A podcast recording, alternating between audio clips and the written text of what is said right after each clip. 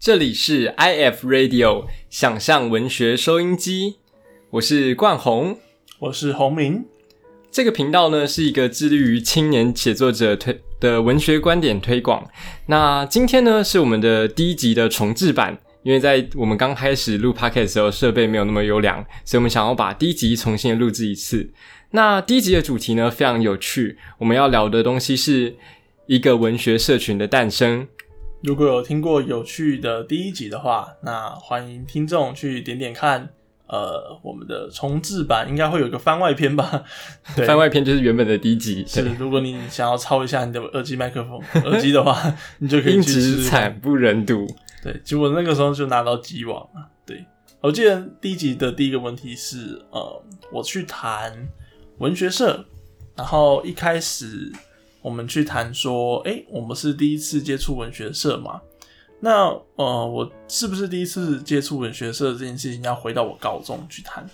在我高中的时候，其实是那个私立这样面对面，哦，面对面，害羞吗？好，对，因为我们为了录制方便，然后所以现在是面对面，眼睛对着眼睛，拥抱是就不要拥抱，拥抱的地方 配拥抱好，OK，不拥抱，保持社交距离。哎哎哎，简单说呢，那。呃，我在高中的时候是参加文学社，然后文学社其实啊 不是，我在高中的时候是参加辩论社，然后最接近文学的时候，其实也是只有在辩论的时候，就我觉得辩论的那一刹那，其实还蛮像某种文学的感觉，就是那个时候文学对我们来说，如果大家有听过四五六七集之后的话，其实文学的感觉就是一种。你好像得到什么，然后好像又抓不太到什么的感觉，而那个时候辩论其实是抽象的，是 是是。而文学那个时候对我来说，他的想象就是友谊，然后情谊，然后初初对这个世界的一些情绪的认识。例如说，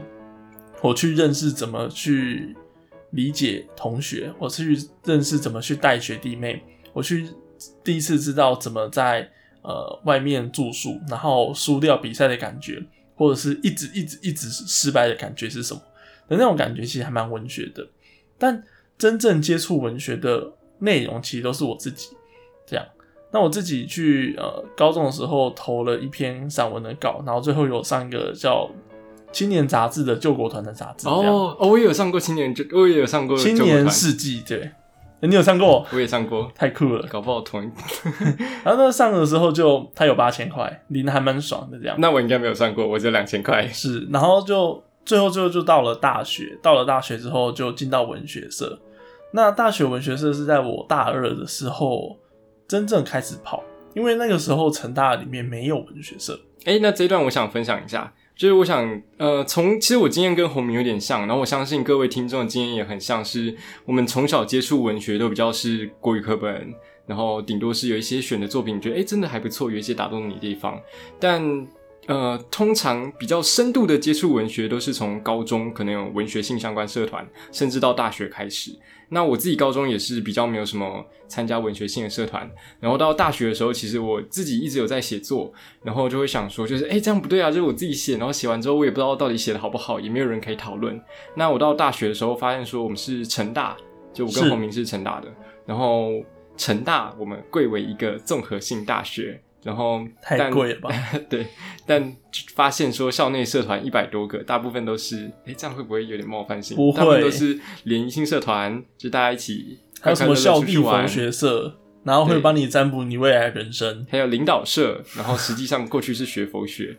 对，现在是学，现在也是学佛学。那那时候就想说，哎，怎么一个综合性大学，然后对文学有兴趣、对写作有兴趣的人应该不少，但居然没有一个文学性的社团，唯一有类似的叫做。呃，青年社对，那青年社主要是聚焦在刊物的编制，然后另外一个类似的叫做诗意会，那诗意会他们是主要是行诗，对，而且是一个地下秘密社团，那一般不让大家去参与，呃，但一般很欢迎大家去参与，但它不是一个正式性社团，秘密社团就比较随性一点。听起来像什么？就是然后所以，因为我自己跟洪明的写作的领域都比较是聚焦在小说，然后的写作，然后那时候就发现说，哎，校内居然没有一个可以讨论文学、讨论小说、讨论创作的一个社团。那所以在这样的理念下，就想说，那 OK 啊，既然没有的，话就自己创出来。怎么创呢？就是这里有段小故事是这样子。然后呃，在我们校内有一个文学奖，这个文学奖叫做凤凰树文学奖。那我在大一的时候就兴高采烈想说，哎，我其实有一点写小说的经验，然后像刚刚讲嘛，就有录取过一些就是救国团青年杂志刊物，就觉得说，哎，自己应该写的还算可以。那写了小说之后，很有很有幸的入围，可是，在决审的时候被刷掉了。然后在刷掉的时候，就看说，哎，到底是谁打败了我？所以就看着得奖名单，我就看着首奖，首奖写的也不怎么样；看着二奖，二奖写的也不怎么样。然后看到佳作的时候，我觉得说，哦，佳作的这篇写的真好看。耶！于是乎，我就做了一件，就是我到现在也自己不太知道我在想什么的事情，所以我就看着那个佳作的名字，然后在 Facebook 上搜寻这个名字，然后就打输入陈宏明，然后就是一个陌生好友，我就按传送讯息，就问他说：“哎，宏明，宏明，你好，我是冠宏，我现在想要创立文学社，你有没有兴趣一起来担任文学社的伙伴，然后创设，一起经历创设这个过程呢？”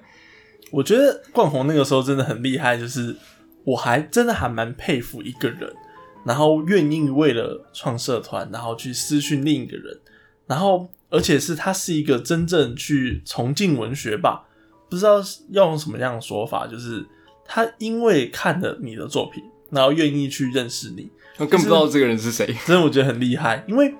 对我来说，就是啊，所有文学奖所看到的名字全部都是对手，我一点都不会想要去亲近。但我那个时候才知道，进了文学社，进了文学社之后才知道，其实去亲近另一个喜欢文学的人，其实是一种很妙的感觉。就是你一开始会觉得怕生，然后会觉得这个社团到底是搞什么这样。但是冠宏那个时候私讯我之后，我那个时候就觉得哇，那那我一定要去看看。然后去的时候，那个时候当当天见面的场景是在。社团博览会的时候，然后我还记得，就是那天走到那个地方，因为冠宏，因为在社团博览会要摆一些东西嘛，对不对？但文学能摆什么呢？摆点书，然后所以冠宏就跟我们要了各自要的作品，然后其中有一篇还是袁婷的，然后他就自己社团的另外一位创设时期的伙伴，是是是，现在也是伙伴，现在走吧，对，冠宏会讲话，OK，然后。他要了那些文学作品之后，据后来他所知，据据后来他所说啊，他是用那些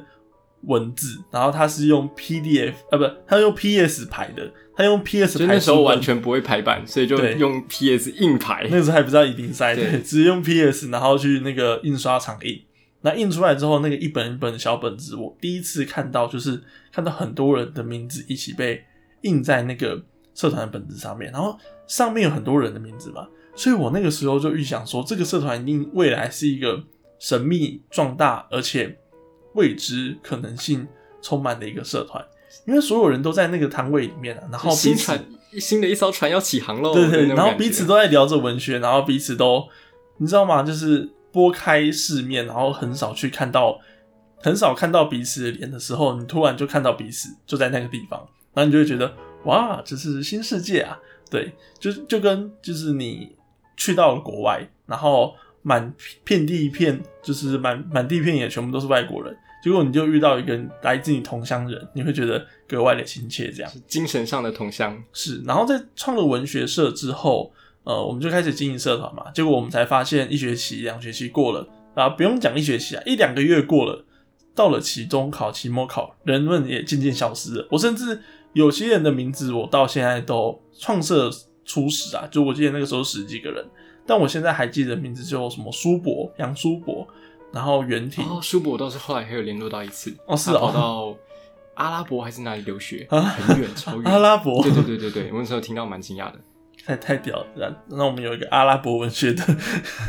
对，就可能不一定是文学，但他人生有他人生发展的方向。是是是。然后后来我就，我突然就觉得说，就是啊，原来文学社也会是衰败的。而我那个时候不知道，是因为我在大二、大三之后就开始陆陆续续接触了很多组织、社团。社团对我来说就是组织的一部分嘛。那例如说文学社，例如说辩论社，例如说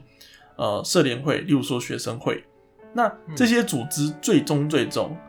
在我们接的那一刹那，我们会发现说，它似乎都在一开始显得兴盛，最后看起来却逐渐走向衰败。而这种成这种现象仿佛是所有的像这种无常啊、同好性组织的某种预言，或者是他们的命运走向。那随着时间过去之后，我就去接了那个文学社社社文学社的社长。那那接的方式也很奇妙，接的方式是因为就是那时候我呃在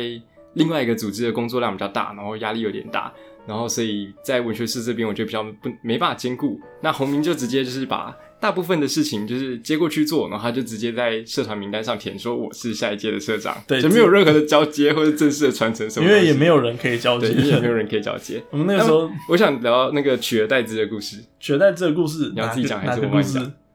就是刚才有讲嘛，就是文学呃文学社，我当初密红明，然后密红明刚算讲的就是好像就是心很很就是哦冠宏怎么会这样子可以密一个陌生的人？是，但实际上他之前跟我聊的时候，他是说当时他收到一个陌生的讯息，说就是哎要不要一起来创文学社啊？然后他之前跟我讲的版本是他心中想的是好啊好啊，但是如果你很强，我就跟着你一起把文学社做好。如果你很烂，没关系，我就取而代之。啊，是好，对，有这之前你跟我聊过这件事。那从后来结果大家看得出来，就是后来洪明就取取而代之了，耶！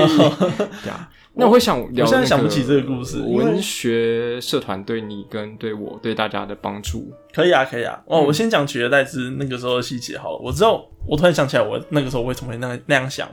就是我那个时候高中毕业的时候就拿了一个超新星，蛮大的奖。啊，不是超新星，不是超新星啊，那个教育部文艺创作奖，对，然后到现在都还有两个孩子的爸投中了这个奖，我说学生组哦投中了那个奖，这样我想说哦，这个学生组的学生定义那么广，就是学生理论上是从大学一路到研究所，对对博士毕业都算学生组的竞争范围。然后他的洪明在高中毕业刚进大学，还没进大学的时候就拿了这个奖，所以算是很低的年龄。因为他的学生组没有高中生。嗯，所以他最低限度是大学生，那我算是最年轻的那个时候，大学还没入学，是是是，然后 才刚考完试，拿了之后，因为那个时候第一次去文学那个叫什么？文学奖的颁奖典礼，然后有记者，但是我没空去，是我老母，我老母 mother 带我去的，然后我妈就说啊，有记者哎，你怎么没有来？我想说哇，可恨，那我之后一定要。想办法得到更大的奖，然后想办法去攻略更多地方，然后去看记者这样。结果之后拿了更大的奖，才发现连记者，不要说有记者啊，有些大奖连颁奖电影都连颁奖典礼都没有，就在说你 林，就在说你林语堂啊，林语堂，林语堂是大奖。OK，他算大奖，可以可以可以可以。他连他连中国都在争呢，他是两岸都在争稿，结果竟然没有颁奖典礼，一直太酷了。但后来我才知道，就是文学商品其实是一个非常非常的小众，也不能讲非常小众啊，就是大家似乎都在挂记者，但是大家也似乎就是等待镁光灯的那一刻，而那个镁光灯是什么？就是我不知道，就是为国争光吧。对，那其实，在文学社群里面，在成大文学社，因为我们今天以成大文学社举例嘛，然后在文学社群诞生的初期，我就在思考一件事情：是这个社团。我们把人聚在一起了，然后人聚在一起到底要干嘛？对，人聚在一起就是啊，因为我不知道大家有没有这样的经验，但是写作其实是一件有点孤独的事情。你一个人晚上，或或是凌晨，或是任何你习惯写作的方式，面对稿纸，面对你正在打字的笔电，面对任何你习惯的书写工具，那在写作的过程中是没有任何人能帮你的。其实就算聚在一起。大家也没有办法，也没有办法帮你。对，但是这件事情聚在一起的意义是什么？对，但这件事情有趣的意义就在，呃，你能实你在完成作品的时候，我觉得得到的喜悦比较高。呃，在社团之中有一个还蛮常得奖的学长，然后我曾经问他说：“哎，学长学长，你为什么不来社团？你为什么不？你那么强，然后。”你应该也有一些作品想问吧，然后你确实也有投一些作品，然后来问大家意见，但是你为什么不出席呢？啊，我想在你聊这个之前，先聊一下我们社团内部是怎么运作的。嗯那我们社团内部运作的设计是这样，就是我们一周是社课，一周是社剧。那社课的时候，我们会做作品讨论。那其实蛮直接，也蛮暴力，是呃，大家有作品写完，不管新诗、小说、散文，你写完之后，我们把完成的作品放到社课上，那所有人针对你完成的作品去做讨论，大家喜欢什么点，讨厌什么点，然后觉得哪边可以改进，哪边是很好的可以保持，直接对作品做讨论，这是社课。然后另外一部分是社剧，社剧的话就是比较随性一点，然后比较是呃是是只是交流一点，就可能大家是一起去听讲座、看电影，然后或者甚至是吃个饭一起聊天。就例如说逛逛二手书店啊，对然后去台南的，例如说放烟火烤肉，对，也有去烤肉过，然后其实来的人很多，但很多都也不一定是文学社。但那拉回来就是刚才讲很强的学长，但他却不来社团。就是呃，我就问说，哎、那学长学长，你为什么不来社团？那个时候的场景，我记得是大家去了二手书店，然后我们就用了社剧。那但是事实上，社剧这件事情对我们的意义来说，其实是为了让你来社课，因为社课我们才能感觉到某种文学的存在嘛，对不对？尽管呃很后面长大之后，就像我现在二十五岁，那已经不需要透过别人，然后一起来得到文学的时刻。但我那个时候对我来说是相当的迟疑，就是说太棒了，你移动了椅子 OK，太棒观众的耳膜舒服。OK，对，然后呃，我讲了哦，那我就问学长，就说你为什么不来？就是这那那我们要怎么办？我们做错了吗？那我们该怎么办？因为每一学期我都会就是请大家喝酒，然后我有请吗？没有饮料你没有请大家喝酒，没没有请没有你没你没有请客，你才没有那么大哦，方、没有请客。那 share A A 制最近最红的 对，那就文学我问学长说，那我我们该怎么办？然后学长就提了两件我已经想过的问题。那个时候我才知道这个问题就是所有文学性社团的永远会面对的问题。一个是、嗯一没有老师，就是你为什么个更高的指导者。对你为什么要来这？因为我想要学习文学。文学就像我一开始所说的，我就像我一开始说，哎、冠宏好奇妙、哦，就是竟然会对像自己的敌人，然后四处善意。其实对所有的文学者，因为它是一个很竞争的状态，因为透过文学奖，大家才会知道彼此嘛，才会知道自己的能力。那你爬到这个地方了，你得佳作你不甘心，你得到第一名的，你也会畏惧二三名。但所以对其他人来说，你拿了奖，然后你有那些能力，其实你会变得越来越小心眼。我觉得啦，我怕的是大部分文学者是这社样，群会走向这个是是是，但所以才要老师，才有一个老师告诉你，一个走更远的人告诉你说，那未来在哪里，未来怎么走？因为这也是一个很模糊的目标，就是一来大家告诉你说做文学很重要，做文学未来你可以成为什么，你可以被人家记住，然后你的作品会被人家读，然后诶、你的所思所想很重要，但是二来你会发现说做一做好像就会去桥下卖香肠。然后就会去 C 杯 eleven 打工去捕打捞死，金枪鱼，就去捕捕金枪鱼出海捕之类的。金枪鱼。就有人建议说，哎、去捕金枪鱼吧。其实 其实就是我自己。比写作还实际，拿是你的特殊经验。没错，OK，那这件事情对我来说就是好好吧，那我们毕设没钱请老师，那这件事情就做吧。那第二件文学社，第二件文学社就是所有人会想在乎的事情是，呃，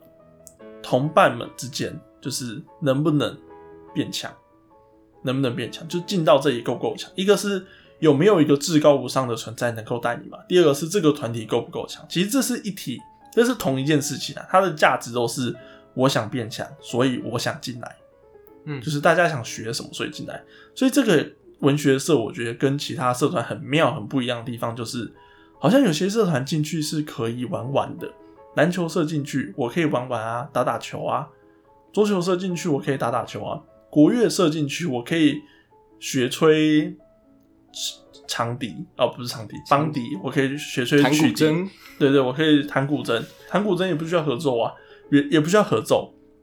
它可以个别课，那你可以弹弹小星星，然后它也有那个小小的比较否初学者的惩罚，这样。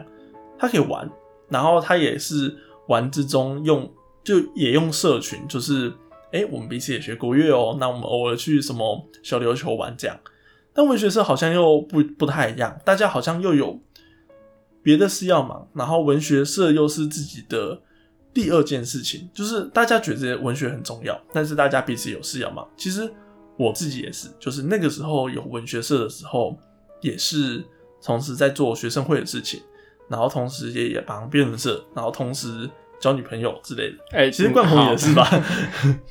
对啊，你应该也是。我。我觉得这段经验差蛮多的。对你来说吗？对对你来说差蛮多的。对对，呃，其实，在文学社我所看到的范围跟洪明会觉得说不太一样，就视角不太一样。我所看到的视角反而是在文学社里面，我们有两条路线，一条路线是我们走向更广泛的文学社群。广泛的文学社群是指说喜欢文学、有在创作、创作很专精的人都在这个社群的范围里面。他甚至可以不用写，他只要喜欢文学就好。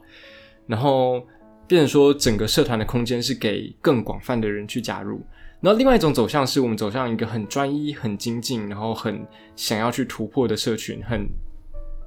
呃凝聚性的社群。哦，对。那所有的人就是一心一意，然后每天写稿，那想办法去让自己的作品被看到，想办法去精进自己写作的技术。哎、其实我觉得文学社是都包哎、都有哎、但我觉得这两个路线在那个时候我所看到是好冲突，因为很冲突的点是，同时会有一些社员跟我讲说，我们社课程度不够，我们社课应该要更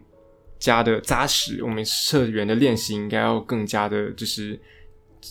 呃往一个技术的，往一个写作努但力的手上去。有 对，但同时又有一些社员是他对文学有兴趣，然后他在参与其中的过程中，他很享受跟别人聊文学是什么，很享受就是分享一些他自己喜欢的作品。然后，所以作为一个社长或者作为一个文学社群的主导者的角色，在我那时候看到的困扰，反而是在这两个路线之中，不管选择哪一方，都会对其中一方产生伤害。对啊，就是同时也有人跟我们说，就是哎、诶那不是其实所有人都想要写的，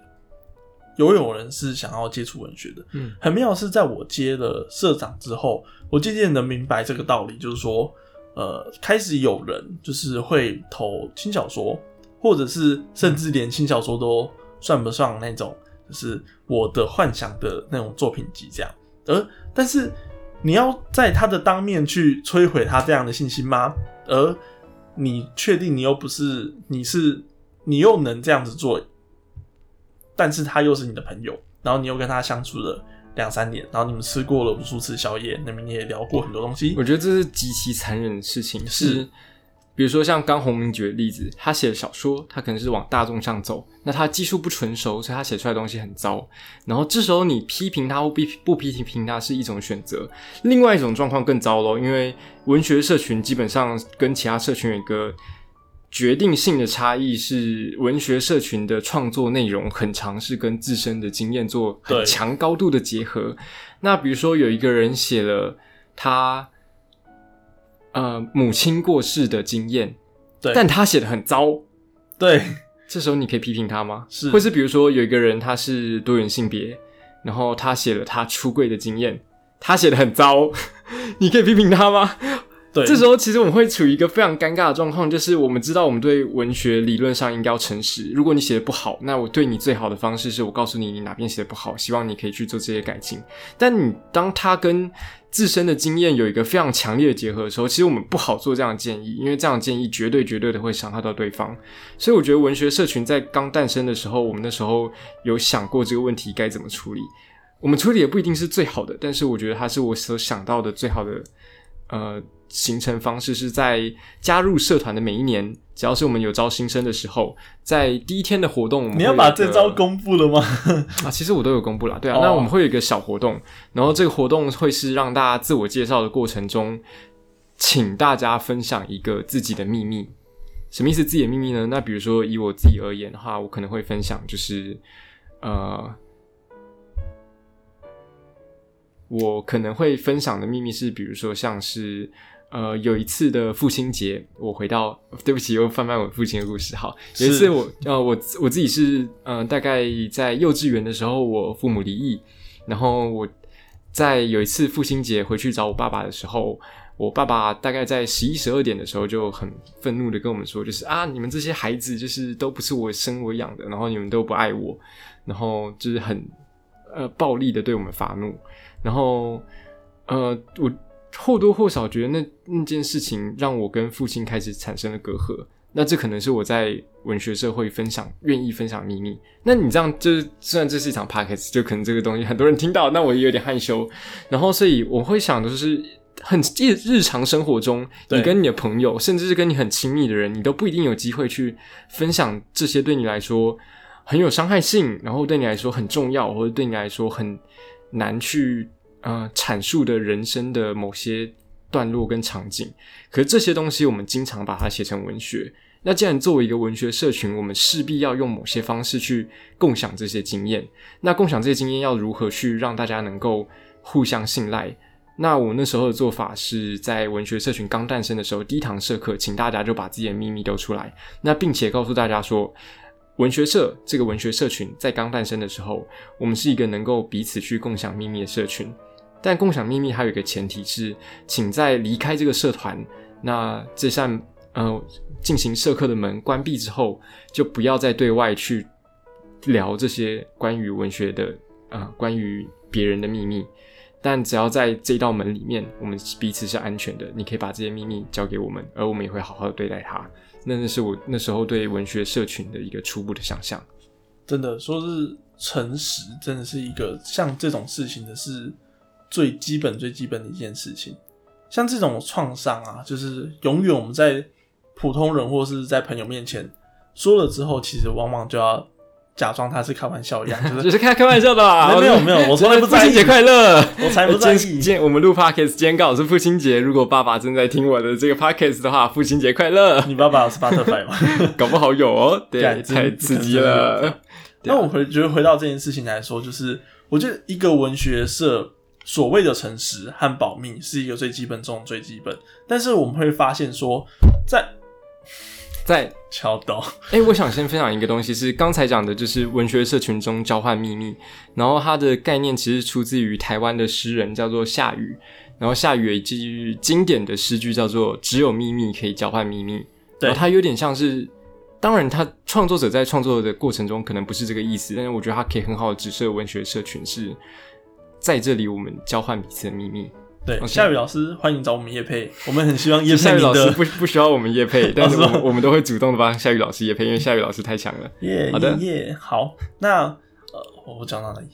啊，你讲到文学社群秘密，看你想。我们这种录 podcast 酒喝太多之后，我们完全就不知道自己迷失在哪段话题里面。对啊。哦，讲到文学社群啊，就是呃，我们不要我们讲文学社，像这种就是小小的社团里面，我们都会。把握彼此的心性，然后去告诉彼此说我们要守命。而我觉得这件事情有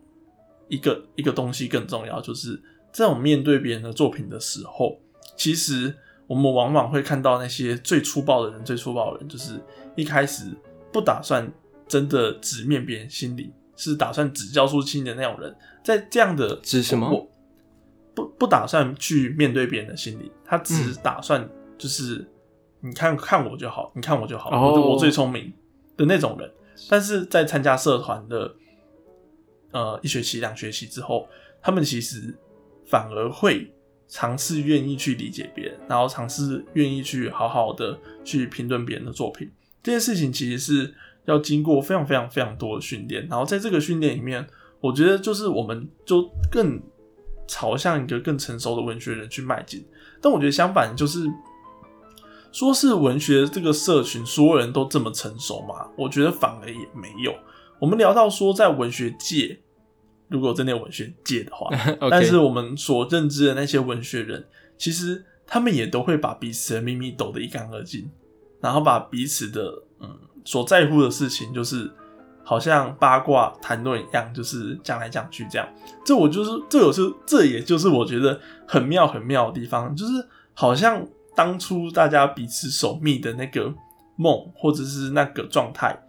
好像就只有在大学那段纯纯真的日子里面才会发生。尽管其实我们那个时候交换的东西也许也不多，交换的东西其实也也许都是，其实都是可能一些很重复的，例如说啊，你最近怎么样啊？然后最近又被妈妈赶出门的什么之类的，这其实蛮深的，我是觉得。之类的。那这些东西聊一聊的过程之中，哎、那我渐逐渐的就能理解，哎、什么是家，然后什么是然后可以什么是哪里，然后那里是什么，然后这里又是什么，这样。也可以理解对别人来说，呃，很深沉的、平常难以分享的东西。对，但回到文学界来说，其实就是我们会发现，哎、好妙哦，就是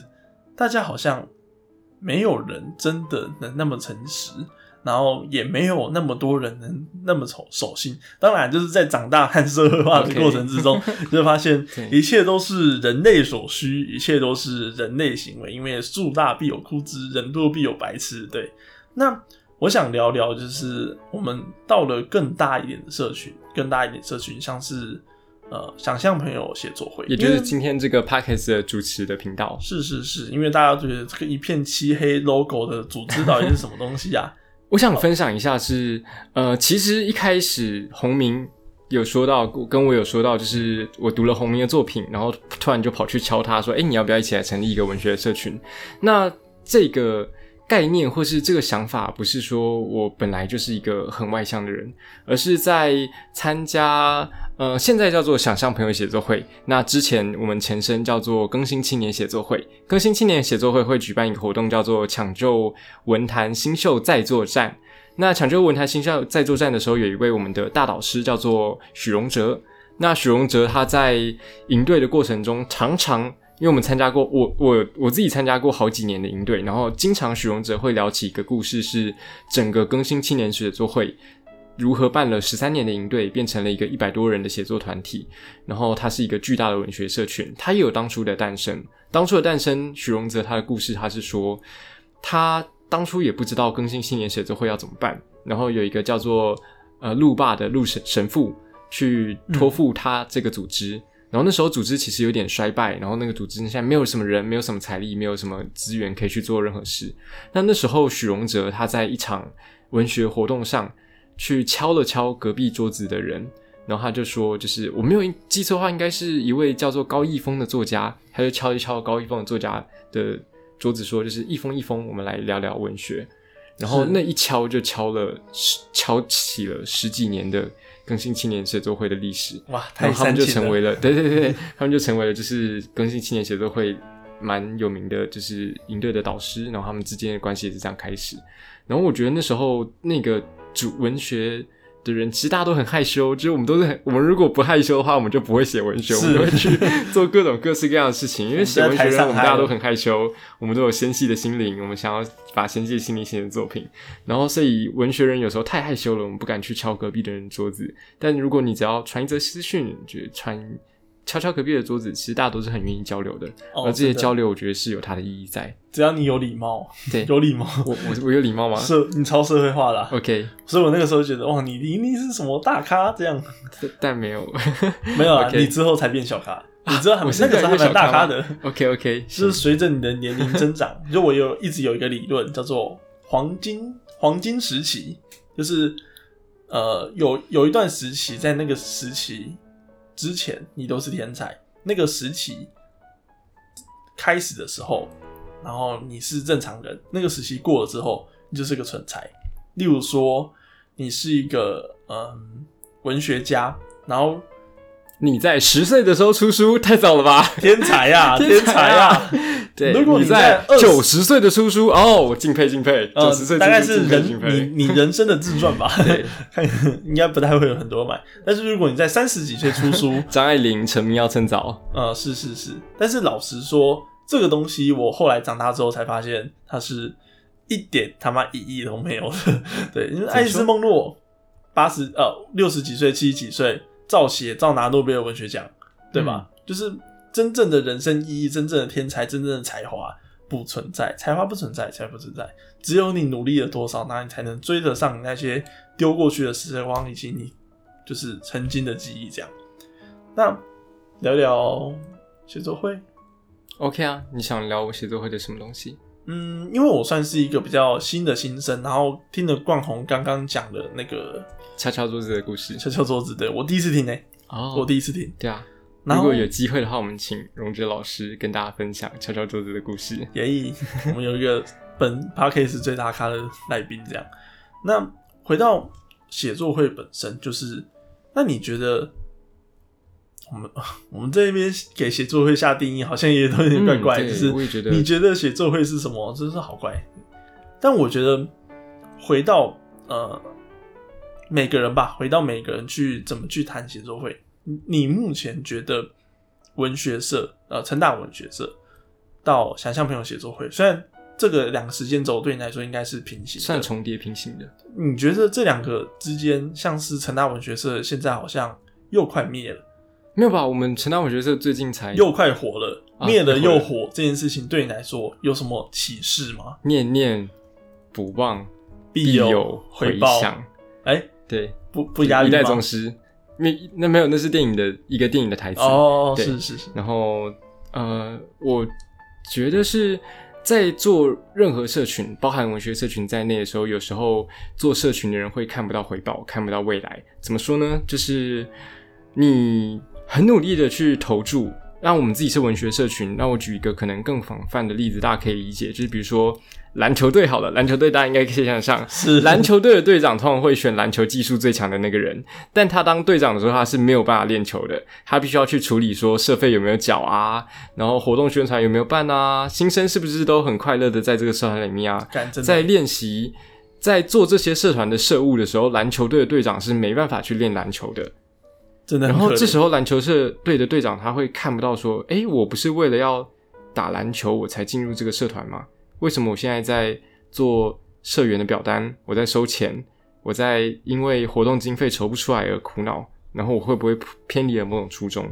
然后基本上带任何社群，它是一个有一点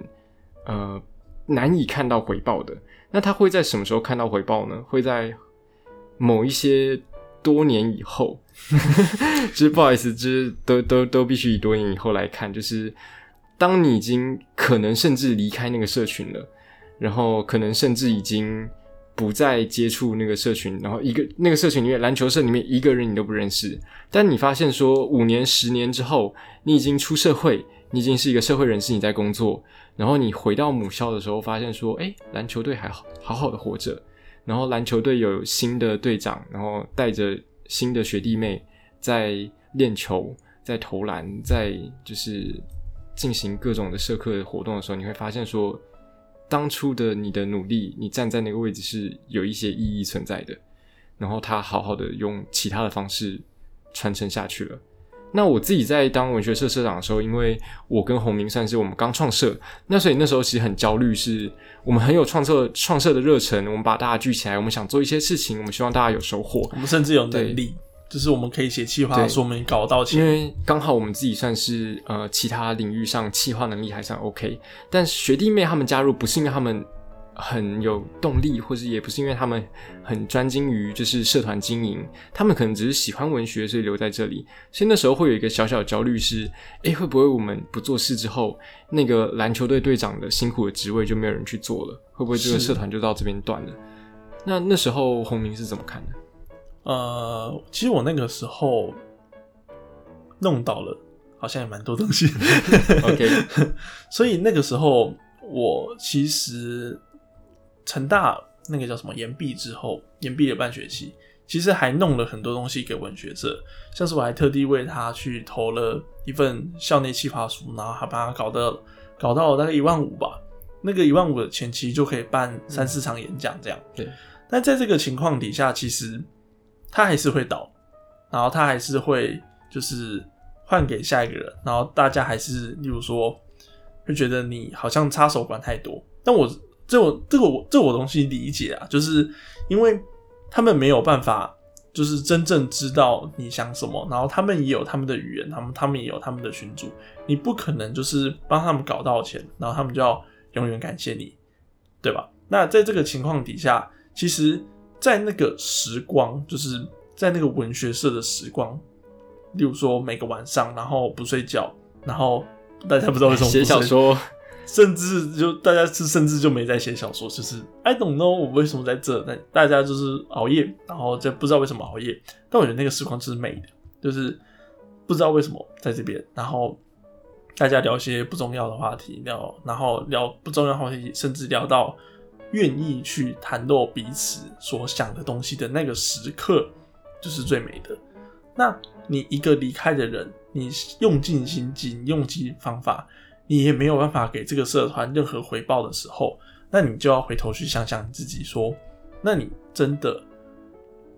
真的你一定要它变成怎么样吗？那我觉得在这个情况底下，离开就会是一个还蛮重要的选择，或者是放下它，就是有就会是一个还蛮重要选择。但是前提是你不要恨。我见过太多就是离开社团的，然后带着恨。那最终，最终他也没有办法得到冠宏最后所说的就是，哎，多年以后回到母校，然后看到文学社还活得好好的。如果你带着恨离开，那你回到母校，你看到他们，你怎么还活着？就是你怎么怎么还没有倒？乐色社团怎么还活着？这样，就是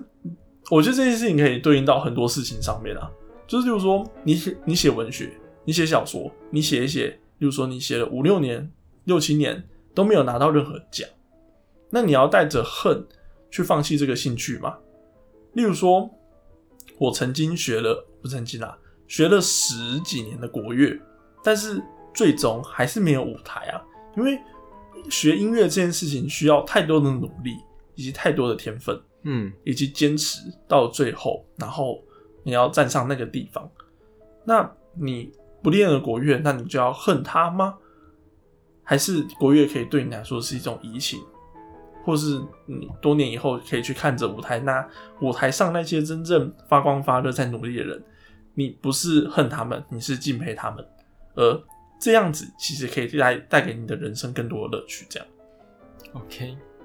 那我觉得，嗯，文学社的社群，就是不管从小到大，他们都面对着某种衰败的曲线，然后，但是这个衰败其实是。它美丽的地方，因为它会衰败，所以它有可能才会飞翔，它才有可能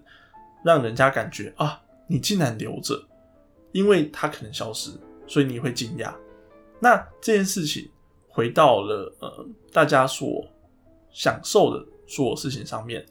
这这是第一集嘛，对不对？所以我想要告诉大家，就是想你所想象。你是我享受的可能所有东西，不管是文学，不管你有没有拿过奖，不管或是你热爱的、你正在执行的某些领域的事情，不管你是不是觉得自己是天才，你是或不是，但是最后你可能有一天要面对他，要离开他的时候，例如说你逼不得已，例如说你必须得要赚钱，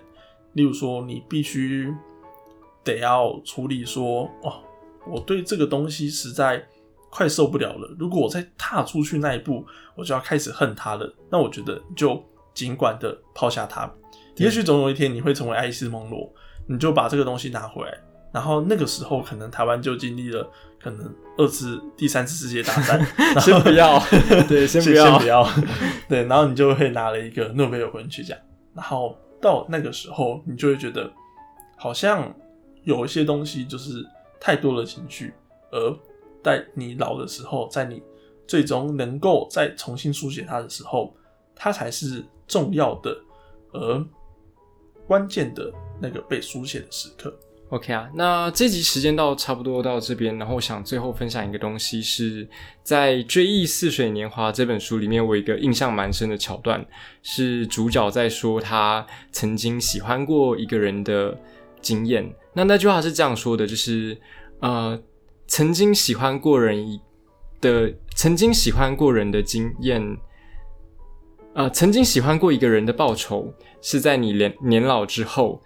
然后数年过去之后，然后你想起那段经验，你还是可以清楚的看到那是个青春的样态，然后清楚的知道说，是你曾经爱过，那就是。爱曾经爱过所得到最大的报酬，那我觉得这跟文学社群有一点点的相像。我们努力过，我们在某个地方去做心灵的交流，它可能会往更好的方向走，它可能会往一个没有那么凝聚的方向走。但只要你曾经爱过，在多年之后，你都会觉得说这是一件很好很美的事情。那这第一集文学社群的诞生，想象朋友，呃，想象文学 radio。想象文学收收音机机啊 IF Radio。那感谢各位的收听，这集到这里结束，再来还有各集精彩集数，欢迎大家收听，谢谢大家，我连尾巴都念不好，拜拜。